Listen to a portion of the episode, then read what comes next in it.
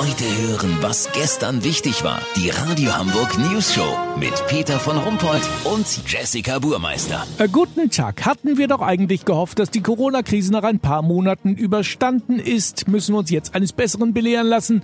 Es wird wohl noch eine lange Zeit dauern mit Abstand, Maske und Lüften. Es könnte sogar sein, dass Corona die Art zu bauen beeinflusst. Olli, du bist momentan auf der Interbau, der Architektenmesse, bei der die neuesten Wohntrends vorgestellt werden. Wirkt sich denn Corona tatsächlich schon auf das Haus der Zukunft aus? Allerdings, Peter. In erster Linie hat man sich Gedanken zum Thema Stoßlüften gemacht.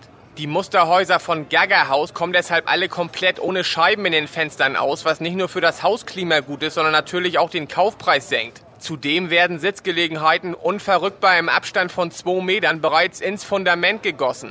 Wer es besonders luftig macht, der kann den Bungalow Mistral, benannt nach dem französischen Fallwind, auch komplett ohne Dach bekommen, was die Durchlüftung natürlich nochmal verstärkt. Weißt, wie ich mein? Ja, aber regnet es da nicht rein? Doch, aber durch den Klimawandel regnet es ja eh kaum noch, Peter. Die Fußböden sind alle gekachelt. Nach dem Regenguss wird kurz durchgefeudelt und gut ist. Eine, wie ich finde, noch bessere Idee kommt von Tenthouse. Tenthouse könnte ein Gewinner der Corona-Krise sein, denn die Häuser dieser Firma bestehen aus bedrucktem Zeltstoff. Von außen sieht man das kaum, da der Zeltstoff wie ein Haus bedruckt ist, mit Klinkern, Balkon und Schornstein. Aber in Wahrheit ist es eben ein Zelt. Luftig und durch die Fliegengitter auch im Sommer nicht stickig. Gibt's in allen Größen. Die Schulbehörde hat sich deshalb auch schon interessiert gezeigt. Lass so machen, ich gehe jetzt nochmal in Halle 6. Da gibt es die erste Einfamilienweide zu sehen. Ein eingezäuntes Areal, auf dem eine ganze Familie zumindest den Sommer verbringen kann. Dazu gibt es den Einführungsfilm Leben wie die Nutztiere.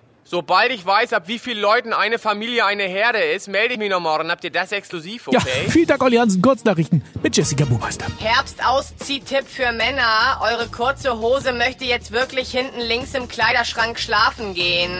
Berlin, Generalinspekteur der Bundeswehr findet, es sei zu viel Elektronik in modernen Waffensystemen. Er will die Truppe deshalb mit robusterem Gerät versorgen und hat 50.000 Baseballschläger bestellt. Weihnachtsmärkte, Glühwein in der Gruppe im Stehen trinken wird es nicht geben. Aber man gehe ja nicht nur zum Glühweinsaufen auf den Weihnachtsmarkt, so der Schaustellerverband.